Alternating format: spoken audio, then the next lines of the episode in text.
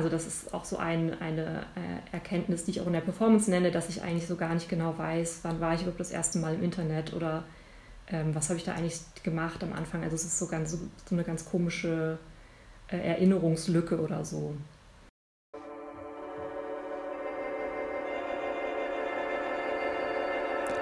Multifon.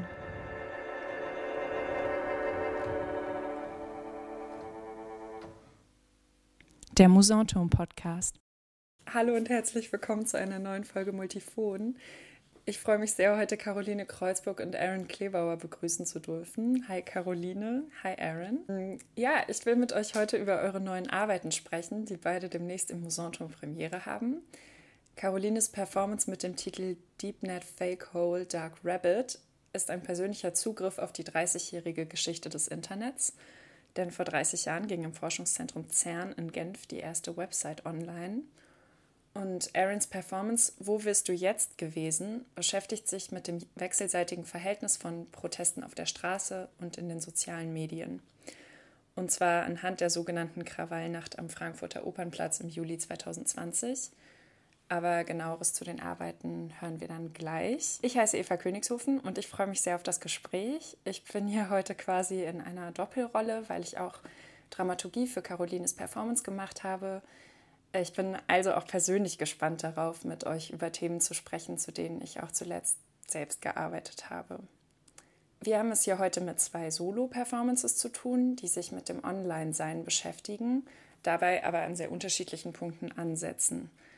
Und die im Kontext von Corona viel diskutierte Frage nach Formen des Online-Theaters, die sich in diesem Zusammenhang vielleicht aufdrängt, die werden wir wahrscheinlich eher so äh, schrappen oder nur so beiläufig berühren. Ähm, ich habe Lust, einfach erstmal von euch zu hören, wie ihr an eure Themen und euer Material gekommen seid und ja, wofür euch ihr da genau interessiert. Und bevor wir darüber reden, stelle ich euch noch kurz vor. Caroline Kreuzburg initiiert als Künstlerin, Regisseurin und Performerin eigene genreübergreifende Projekte. Sie arbeitet hauptsächlich in Frankfurt und Berlin. Vor kurzem war beim Performing Arts Festival Berlin ihr Audio-Walk Die Leiche loswerden zu begehen. Und Aaron Klebauer ist Performer, Noise-Musiker und DJ und war gerade mit seinem Solo-Debüt Das ist kein Club, das ist kein Rave beim Körperstudio für junge Regie eingeladen. Beide haben unter anderem am Institut für angewandte Theaterwissenschaft in Gießen studiert. Aaron, Caroline, äh, schön, dass ihr da seid. Hi. Hi. Vielleicht reden wir einfach gleich zum Anfang mal darüber, ähm, ja, worum geht es in euren Arbeiten? Ähm, vielleicht könnt ihr einmal kurz erzählen, ähm, was einen genau erwartet, wenn man äh, eure Show gucken kommt, beziehungsweise euren Film streamt man sollte sein vollständig geladenes, ähm, internetfähiges äh, Telefon mit in, ins Theater bringen. Ähm, und dann äh, erwartet einen, dass man in diesem ähm, Corona-spezifischen Bau im, im, großen Saal im Musanturm sitzt, in diesem Lehmbau, der ähm, so 360 Grad sozusagen um die äh, Bühnenfläche herum gebaut ist. Und da sitzt man dann in einer Loge. Das Stück äh, findet im Dunkeln statt. Und ähm, ich bin auf der Bühne, es ist ein Solo, ich bin mit meinem Laptop da. Und von meinem Laptop aus sozusagen äh, berichte ich über Dinge ähm, oder erzähle Dinge und gleichzeitig gibt es eben diese parallele Spur von diesem Telegram-Kanal, ähm, über die ich auch Sachen erzähle und ähm, mitteile und an das Publikum schicke. Und ähm, so dass man sozusagen gleichzeitig ähm, dieses Raumerlebnis hat oder auch diese Hörerfahrung ähm, und diffuse Seherfahrung in diesem Raum und man hat eben die Erfahrung in der Loge mit seinem Gerät zu sitzen und darüber auch ähm, ja, eine zweite Ebene der Performance zu erleben. Mein Stück äh, ist eine Performance fürs, für Video gemacht, die man sich am besten über Kopfhörer anhört. Ähm, und zu sehen ist ein Solo-Performer, also ich, ähm, auf einer Bühne, obwohl die Bühne eher nur eine Wand ist. Ähm, und es wird dann so ein bisschen mit Projektionsspielereien, mit Ton und Field Recordings und äh, so weiter ähm, ein Tag nacherzählt anhand von, ich würde sie nennen, drei very short stories mit Emphasis vielleicht auf Stories. Ähm, wird ein Tag nacherzählt, nämlich der Samstag nach der sogenannten Krawallnacht im, am Frankfurter Opernplatz. Und es geht so ein bisschen um Zeugenschaft, insbesondere in diesem Fall Zeugenschaft von rassistischer Polizeigewalt, von Racial Profiling, das Dokumentieren von solchen Sachen und auch die Vermittlung von so, solchen Sachen, sowohl halt, äh, also die Vermittlung von solchen Sachen in, in Zeiten von sozialen Medien. Genau. Wie vermittelt sich das Gesehene dem Zeugen und wie kann der Zeuge das Gesehene weitervermitteln. Genau. Vielleicht kannst du ähm, schon mal zu Anfang kurz verraten für die äh, Leute, denen das nicht sagt, ähm, was es mit dieser sogenannten Frankfurter Krawallnacht auf sich hat. Also einfach nochmal erzählen, was da vorgefallen ist. Also die Krawallnacht ähm, man muss halt schon sagen, eine, die sogenannte Krawallnacht, weil es wurde eher von Medien und von Politikerinnen und eher auch rechten Medien und Politikerinnen äh, so genannt und auch bewusst ausgenutzt, um Randale von so Jugendlichen, ähm, äh, die sich vermehrt im letzten Corona-Sommer, was der erste Corona-Sommer war, äh, am Frankfurter Opernplatz getroffen haben, um abzuhängen und so weiter. Und dann kam es äh, zu Randalen. Der genaue Auslöser ist, glaube ich, äh, niemandem so richtig bekannt. Es wurde aber halt benutzt von rechten Medien und Politikerinnen, um halt zu sagen, hier sind Jugendliche, die randalieren die ganze Zeit nur, wir müssen die noch irgendwie schärfer kontrollieren und so weiter. Ähm, und ich denke, dass von den Seiten von so Aktivistinnen,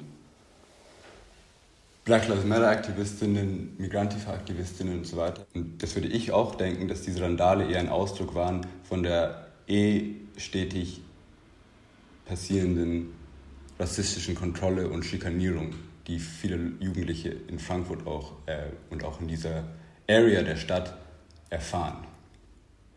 Und daraufhin gab es dann auch ähm, wurde der Platz in der darauffolgenden Woche ab einer bestimmten Uhrzeit gesperrt, sodass da nicht mehr abgehangen werden durfte. Und daraus wurde dann auch eine große PR-Sache gemacht. Und es wurde halt auch einfach benutzt, sodass die Polizei äh, einfach verstärkt auch rassistische Polizei Kontrollen machen konnte. Genau.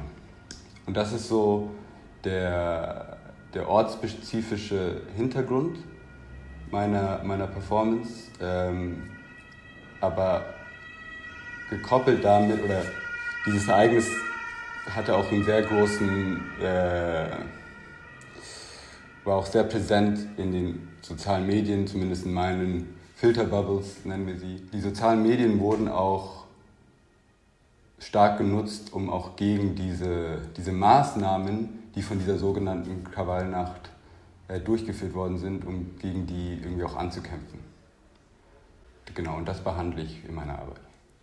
Vielleicht äh, wäre es cool, ähm, Caroline, von dir äh, auch zu hören, wo deine Beschäftigung mit der ja, mit dem kleinen Thema der Geschichte des Internets angefangen hat. Welches Material oder wo hast du begonnen oder wie kam es eigentlich dazu, dass du dich damit beschäftigen, beschäftigen wolltest?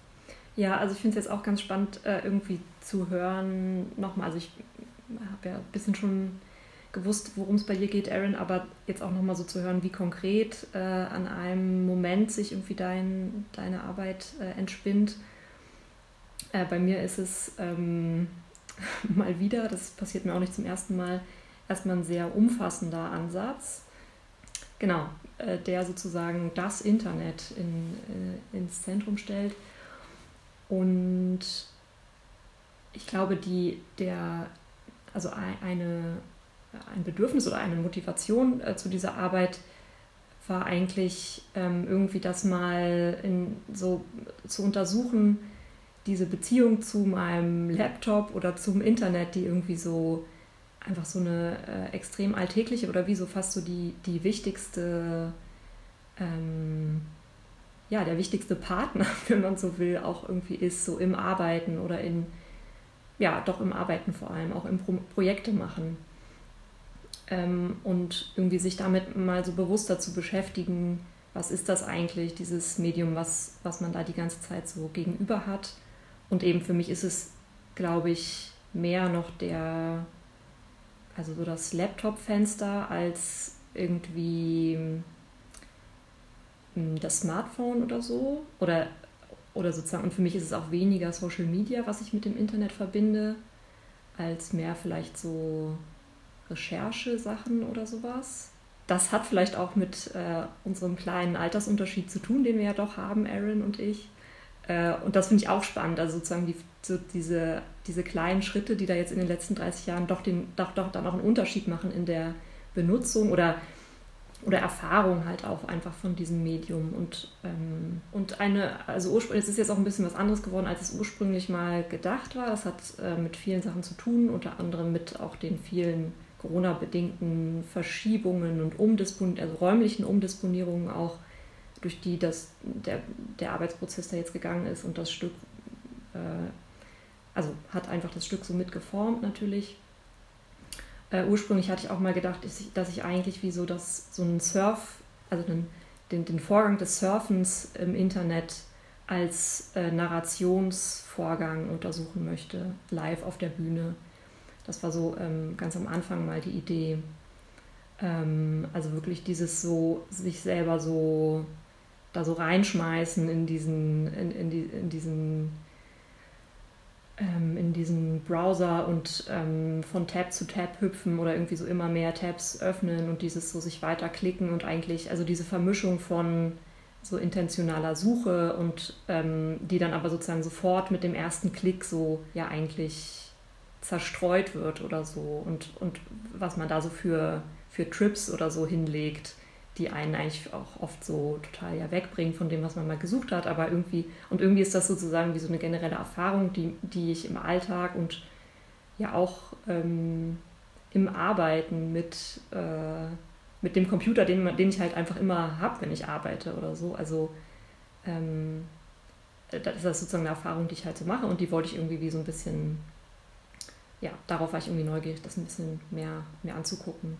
Plus und dann vielleicht, also das äh, jetzt äh, gibt es vielleicht doch auch noch äh, den, den Punkt, dass ich mich dann auch gefragt habe, okay, wie,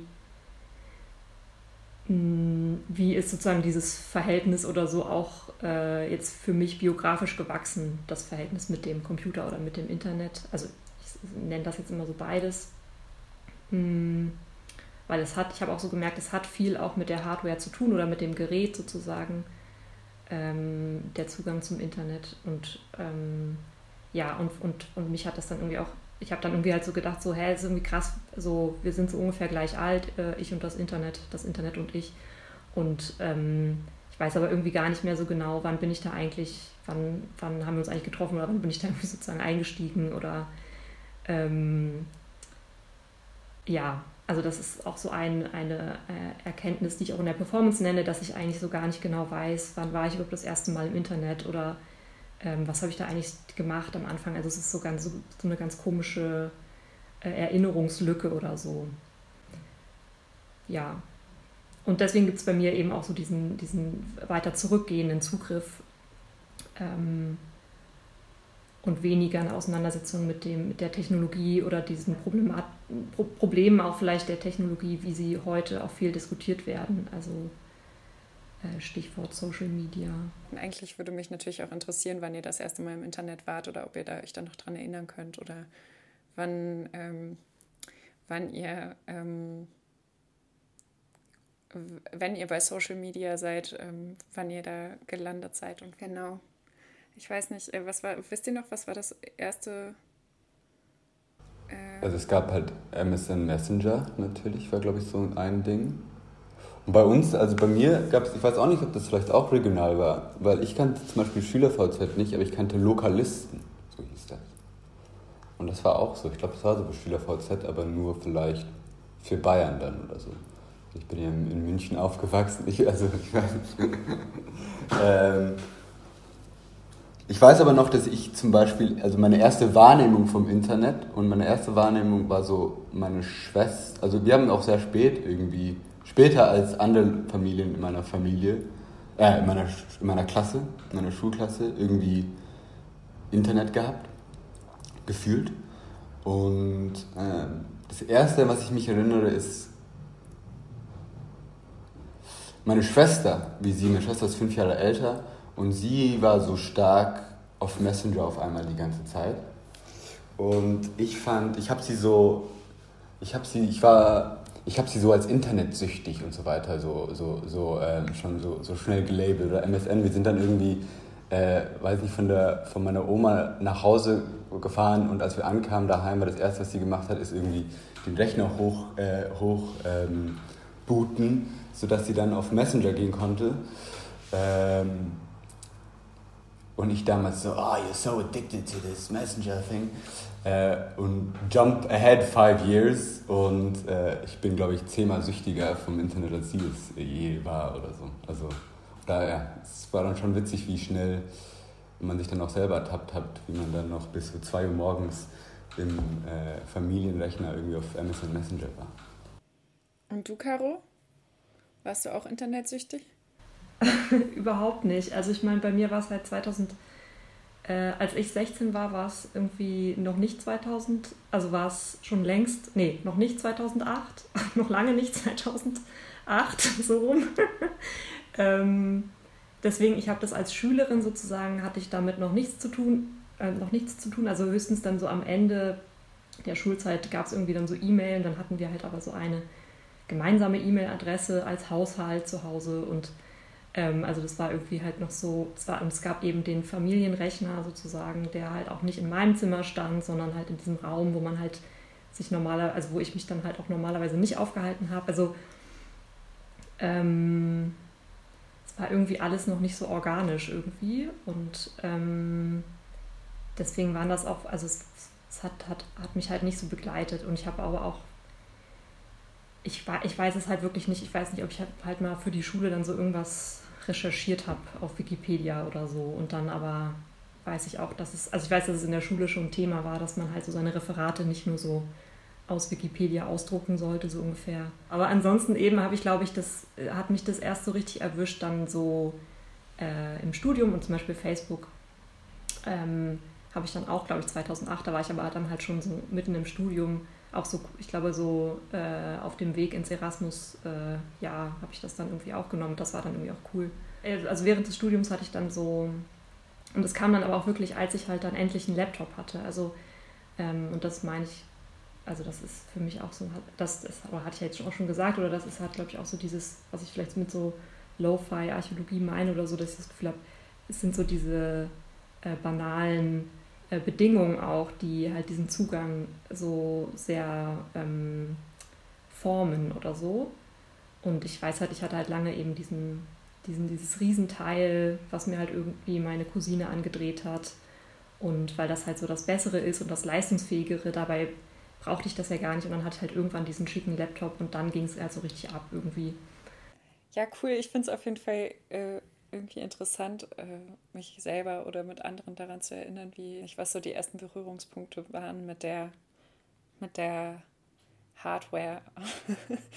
ähm, aber ja, jetzt vielleicht, um noch kurz bei dem Persönlichen zu bleiben, Aaron, ich habe dich ja eben schon gefragt, ähm, ob du nochmal erklären könntest, ähm, warum du von autofiktional sprichst oder ja, wo du da vorkommst in deiner Arbeit. Aber hast du quasi, darf ich kurz nachfragen, hast du dein, hast du diesen Tag sozusagen als ähm, also ähm, über Social Media erfahren oder warst du irgendwie auch vor Ort oder hast du irgendwie in dem Moment schon gewusst, zum Beispiel, dass du daraus was machen willst, dass du das irgendwie jetzt auch dokumentieren willst, wie du was du gerade jetzt so für Videos siehst oder für Nachrichten kriegst und so? Oder? Genau, das, ich glaube, das ist so ein bisschen das Interessante oder der Clou, dass ich halt an diesem Wochenende nicht da war. Ich war nicht in Frankfurt und habe das mitbekommen aus, aus der Ferne und über soziale Medien und so weiter. Nicht nur über soziale Medien, weil ich glaube, es gibt nicht das nicht immer nur über soziale Medien. Man hat auch immer irgendwie so einen anderen Bezug zu der Sache, die außerhalb des Internets liegt oder so. Ähm, aber genau, es ist schon so, es gab einen Livestream zum Beispiel von einer spontanen Demo, die dann auch am Opernplatz stattgefunden habe. Und diesen Livestream habe ich dann, ähm, ist unwichtig vielleicht wo, aber halt aus, in, einem, in, einem, in, einem, in, einem, in einem Zelt in Frankreich ge geguckt. Ähm, und das, und es ist eigentlich auch in, für diese Arbeit für mich wichtiger gewesen, äh, diesen wirklichen Moment, der einfach nur, ich schaue mir hier einen Livestream an von etwas, wo, was, so, was so ganz anders, wo, was, wo ganz anders stattfindet, was jetzt stattfindet. Ich kann sogar interagieren, indem ich Kommentare irgendwie dazu schreibe.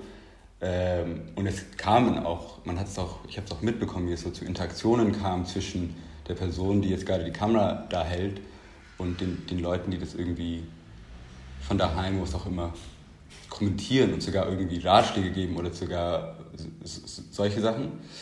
Ähm, genau, und da, also ich fokussiere mich tatsächlich auch auf, so, auf, auf, solche, auf solche kleinen äh, äh, Interaktionen oder so. Ja.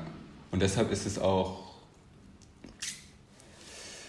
zum Beispiel weniger ähm, ja, eine Analyse dieser, dieser Ereignisse im größeren Sinne.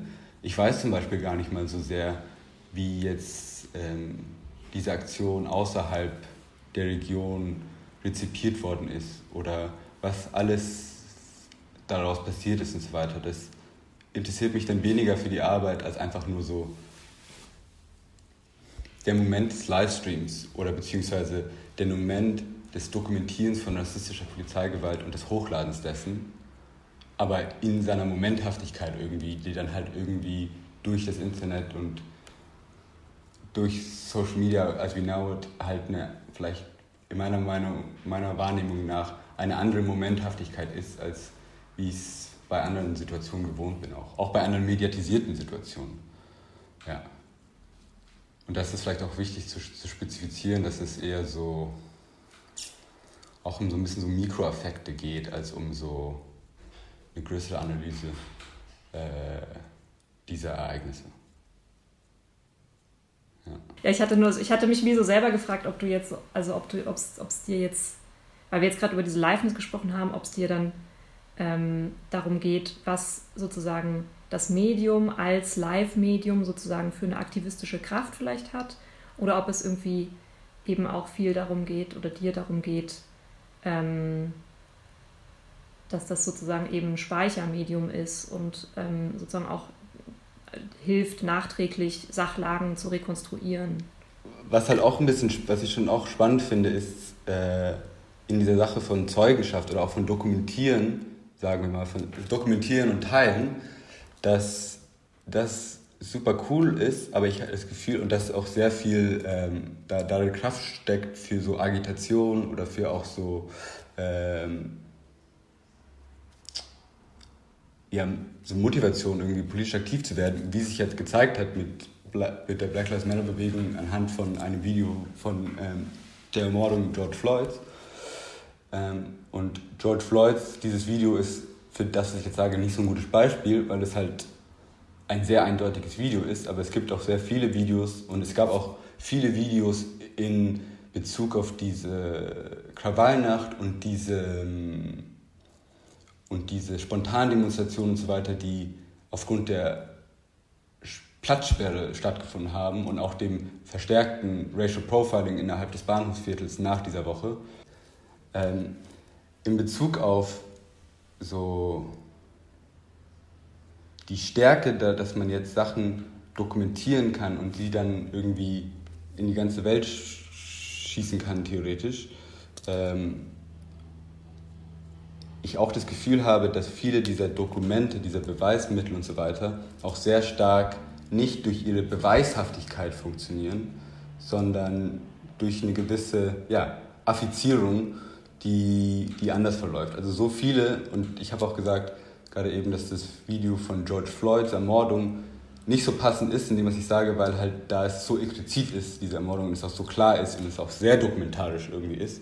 Aber es gibt sehr viele andere Videos und es gab auch im Züge dieser äh, Krawallnacht und die Demonstrationen gegen diese Maßnahmen, ähm, die dann diesbezüglich stattgefunden haben, super viele Fotos und Videos und so weiter, die riesige Kraft haben, hatten, aber durch so, eigentlich durch ihr verschwommenes Bild sein, also durch, durch, durch, durch ihr, ihr, ihr schwammig sein, durch ihr zu dunkel sein, durch ihre Verpixelung, ähm, darin lag gefühlt manchmal auch einfach so die Kraft. Und das finde ich auch interessant, weil das ist erstmal problematisch vielleicht oder so, weil es halt irgendwie als Beweismittel rechtlich dann wieder fraglich ist.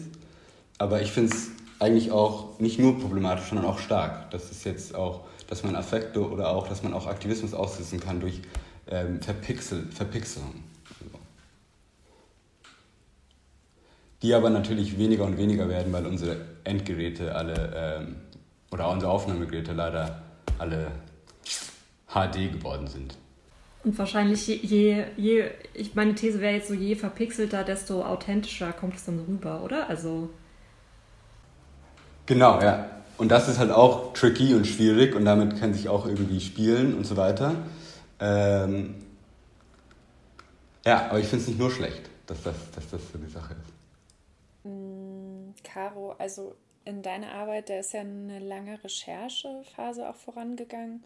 Und äh, klar, Geschichte des Internets, natürlich äh, du, äh, beschäftigst du dich ja auch mit Social Media und ähm, äh, weil wir jetzt gerade eben mit Aaron ja schon darüber gesprochen haben, ja, welche Ambivalenz es, also klar, jetzt ging es eher um einen aktivistischen Kontext, aber genau, sind ja schon auch in diese, auf diese äh, Pfad gekommen von so wie, ja, welches ambivalente Verständnis von Social Media gibt es auch im Zusammenhang mit ähm, äh, süchtig sein oder eben ähm, was äh, was verhindert Social Media? Du hast jetzt gesagt, Aaron, auch an, also inwiefern kann man Social Media auch etwas denken, was dann vielleicht einem Aktivismus zum Beispiel äh, unterstützen kann oder eine eigene, ja auch eigene Logiken von Aktivismus hervorbringt. Also genau, ich glaube, mich interessiert, Caro, weil du sprichst in deiner Arbeit ja auch über eine Ambivalenz von Social Media. Ähm, zum Beispiel ist ja eine Sache, die du dir angeschaut hast, diese ziemlich bekannte Netflix-Film The Social Dilemma, in dem ja so ein sehr düsteres Bild von, von den sozialen Medien gezeichnet wird.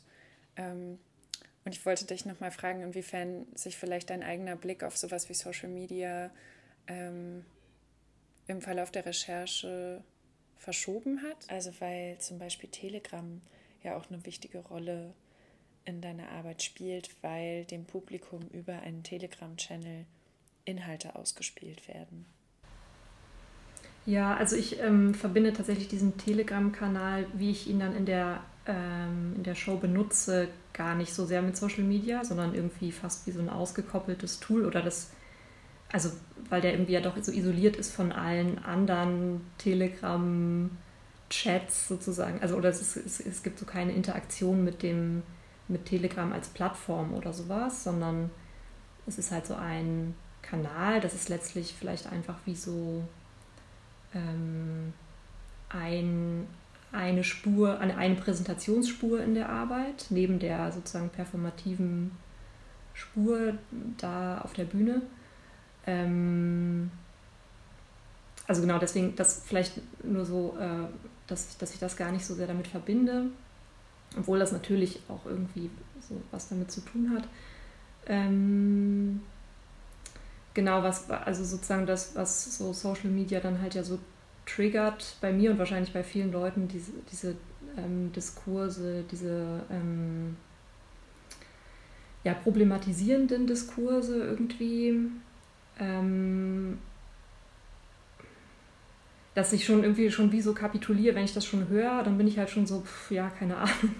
ähm, äh, weiß ich immer schon, weiß ich schon gar nicht, sozusagen so viele Leute sagen so wichtige, schlaue Sachen und so und dann, und dann, und viele der Sachen sind aber eben, ja, wie so komische Warn, Warnungen oder eben so, so problematisierende Analysen oder sowas, so wie eben auch in diesem Film Social Dilemma. Und ich glaube, was mich halt so ähm, nervt, ist, dass also sozusagen eigentlich dass halt wie so die Gegenerzählung vielleicht fehlt oder dass sozusagen, es gibt so die Aufklärung über die Gefahren, aber es gibt halt eigentlich nicht, ähm, also sozusagen, also man, man, man oder mir, mir fehlt das sozusagen zumindest persönlich, äh, wie so auch ein, ein Zugang, ein, ein vielleicht auch lustvoller Zugang dazu, wo ich halt auch so merke, okay, das ist damit möglich und das so kann ich mich selber auch in Sachen einklinken durch diese Medien, ähm, sondern sozusagen diese, diese Warnung oder, also ich nenne das jetzt mal so Warnungen oder die, ähm, die, was halt Leute da an Gefahren mit in Verbindung bringen, das ist irgendwie so präsent und so, dass mich das eigentlich die ganze Zeit mit meiner eigenen Scham oder so behaftet. Äh, äh, also dass ich, dass ich wenn ich das benutze, mich immer schon so schuldig fühle oder so ungefähr. Oder dass ich halt so denke, so wie kann ich überhaupt, ähm, wie kann man das überhaupt noch benutzen oder, oder so. Oder dass mir das wie so im Weg steht halt. Und ich dann irgendwie denke, und bei diesem Film, dass ich meine, dieser Film ist halt letztlich, äh, äh, also ich äh, reg mich irgendwie darüber auf und das ist letztlich natürlich aber auch ein bisschen, ähm, vielleicht ist meine Aufregung dann noch übertrieben, weil letztlich ist es halt einfach auch nur ein Film. Äh, aber irgendwie ist es ja, ich weiß nicht, dann an der, auf der anderen Seite ähm, stellt er sich halt schon auch so dar als so ein, äh, als ein wichtiges Dokument oder eben auch als so semi-dokumentarisch und ähm, und dann, und dann denke ich halt aber, ja, aber du bist halt einfach nur eine ähm, apokalyptische Erzählung, wie halt, und das ist halt ein Genre. Und ähm, und, und, und, und Leute nehmen das ja aber schon wahr. Also sozusagen, also Leute sind da total von beeindruckt oder so. Und, und natürlich, wenn halt, halt einem jemand erzählt, so, dass das geht jetzt hier alles den Bach runter, Demokratie geht den Bach runter und irgendwie Technologie ist irgendwie so, dass die, die bringt uns halt alle irgendwie in den, äh, in den äh, in den Abgrund oder so und, und wir sind halt irgendwie alle nur noch so, also in, in zehn Jahren sind wir alle so völlig äh, dumm ge, ähm, gesocial mediat und ähm, also ja, das, das ist natürlich krass oder das sind natürlich so krasse Thesen, die ja auch irgendwie, also die ja auch begründet sind und so und gleichzeitig ich, also ich glaube, was mich halt, ja, was mich halt einfach stört, dass es mich halt wie so hilflos hinterlässt und ähm, und dann gibt es halt aber auch viele Leute, die sich darum kümmern, wie könnte man halt anders mit dieser Technologie umgehen. Und davon hört man halt aber nicht so viel. Oder das ist natürlich halt nicht, ähm, das, das eignet sich dann natürlich nicht als so Filmstoff oder so. aber dadurch bin ich dann halt immer wieder so, ähm, zappel ich dann irgendwie so wie so ein Käfer auf dem Rücken da irgendwie rum und äh, weiß halt jetzt nicht, soll ich jetzt mein Stück auf Facebook posten oder nicht, so ungefähr. äh, Caro, dein Stück äh, wird ja jetzt live laufen, Aarons Stück wird gestreamt.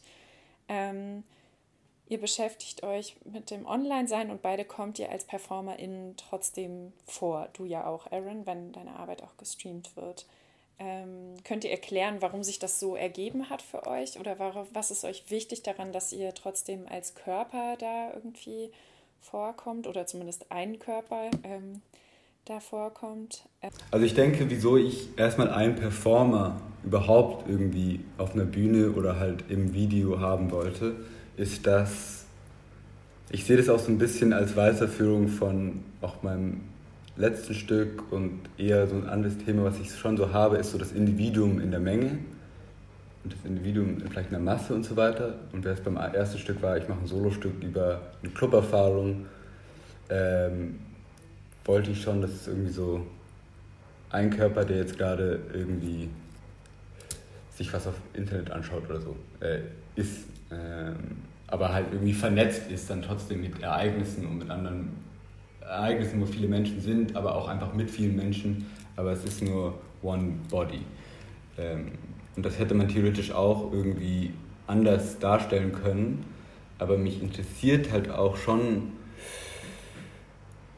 äh, weil wir jetzt auch viel vielleicht über die Software oder die Interface-Ebene gesprochen haben. Äh, mich interessiert auch schon so, wie, wie, wie, wie, wie komme ich, dieses, wie bin ich körperlich, also wie, wie, wie verhält sich mein Körper in Bezug auf diese, auf diese, auf dieses Smartphone und auf diese Technologien in bestimmten Momenten auch und so weiter. Ähm, und deshalb benutze ich auch einfach meinen Körper und dass, man, dass, dass, dass eine gewisse Körperlichkeit auch äh, auf der Bühne da stattfindet, ist dann auch für mich wichtig und deshalb auch notwendig, dass äh, es da ein Körper ist, der auf der Bühne ist und der auch, auch was macht, was vielleicht ein bisschen anstrengend ist. Und dann auch die Frage, wie vermittelt sich diese Anstrengung dann auch über das Video und so weiter.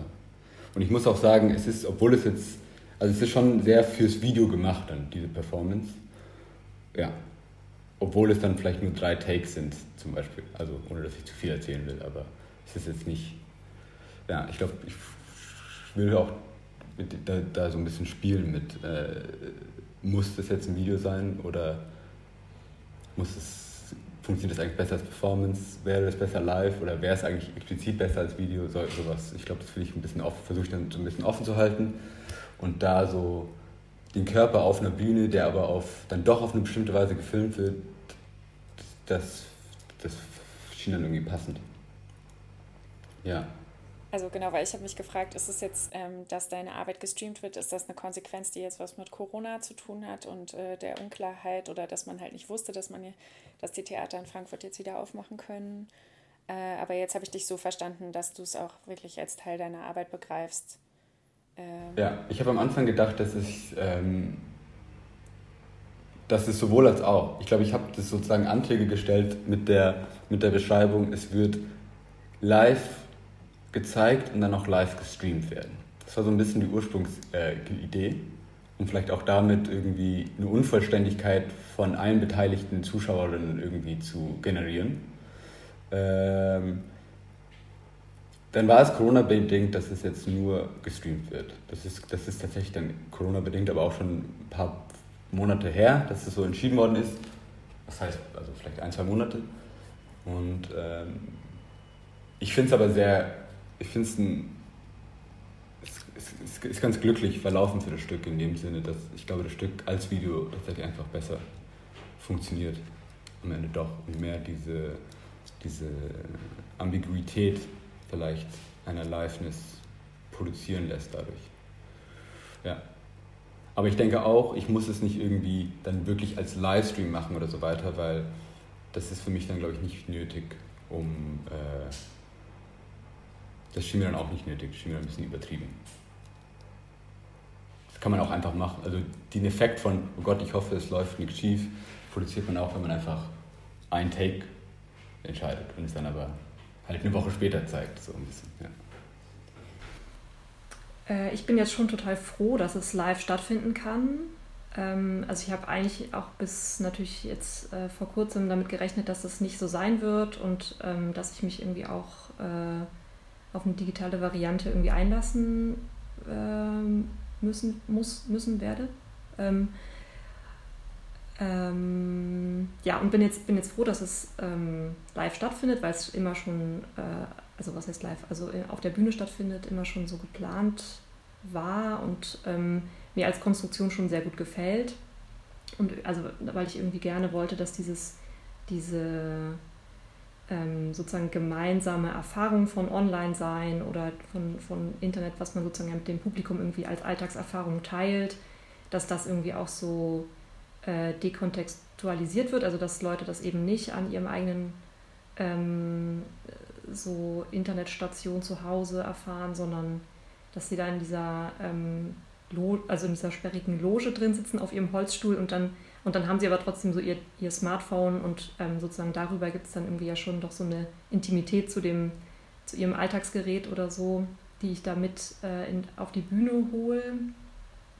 Also genau, das hat mir irgendwie einfach so als Konstruktion dann gut gefallen. Deswegen, äh, also um das vielleicht so zu, zu beantworten, warum das jetzt nicht schon seit Monaten auch als, als Stream geplant ist oder so. Und das, also jetzt, dass ich da irgendwie auch als Performerin vorkomme, wenn auch vielleicht relativ reduziert. Ähm, das war für mich schon auch klar, weil es irgendwie, ja, weil es dann eben doch einfach so eine so wie so zu persönliche Auseinandersetzung ist. Also, oder sozusagen das Interessante für mich daran ist jetzt, ist jetzt nicht an sich die, die Archäologie oder die, ähm, äh, die Internetgeschichte. Also das ist spannend, aber so, das würde ich jetzt nicht Leuten auf der Bühne so vorlecturen äh, wollen. Ähm, sondern was, was für mich halt irgendwie der Versuch ist oder, oder halt so, oder auch eben die Suche für, für mich persönlich, ähm, sozusagen mit dieser Erfahrung irgendwie diesen Einstieg ins Internet äh, sozusagen biografisch wie so verpasst zu haben oder das Gefühl, dass es irgendwie das gar nicht so gecheckt zu haben oder irgendwie auch so spät dabei zu, zu sein und irgendwie dann, ähm, obwohl ich doch eigentlich sozusagen von der Simultanität her die Chance gehabt hätte, so einfach so early on irgendwie da so in irgendwelchen crazy Foren unterwegs gewesen zu sein oder äh, ähm, irgendwie da mir irgendwelche, also keine Ahnung, warum war ich nicht so mit 14 so eine ähm, Programmiererin oder so? Das ist halt so ein bisschen so meine, ähm, meine Fantasie, was wäre gewesen, wenn das so gewesen wäre oder, oder hätte ich, ich irgendeine, hätte ich irgendeine Chance gehabt, das, das zu sein oder war, warum, also was ist da los? Warum war ich so weit davon entfernt irgendwie und, und Mm, genau, und irgendwie ist so, glaube ich, diese ganze, dieses so ganze Zurückgehen oder so irgendwie auch so ein Versuch, mich da sozusagen in diese Position rein zu ähm, behaupten oder, äh, oder irgendwie oder zu fantasieren zumindest, sagen wir mal. Also irgendwie sozusagen wie so ein ähm, wie so nachträglich so eine, Teil, so eine Teilnahme an, an dieser Entwicklung des Mediums so nachträglich mir so zu imaginieren oder so vorzustellen. Und dafür ist es halt notwendig, also das, das so zu auseinanderzunehmen oder so. Genau, deswegen ist es für mich wichtig, dass ich da irgendwie vorkomme. Weil die Browser-History ist dann halt schon einfach sehr persönlich auch irgendwie so. Also die kann man gefühlt dann doch nicht neutral, komplett distanziert irgendwie betrachten oder so. Voll, ja. Ja. Ja, äh, vielen Dank für das Gespräch. Voll schön, dass ihr euch die Zeit genommen habt, noch so kurzfristig vor euren Premieren. Ähm, danke auch fürs Zuhören. Und äh, ja, schön, dass ihr da wart, Caroline Kreuzburg und Aaron Klebauer. Vielen Dank, Eva Königshofen. Es hat großen Spaß gemacht. danke, danke, danke.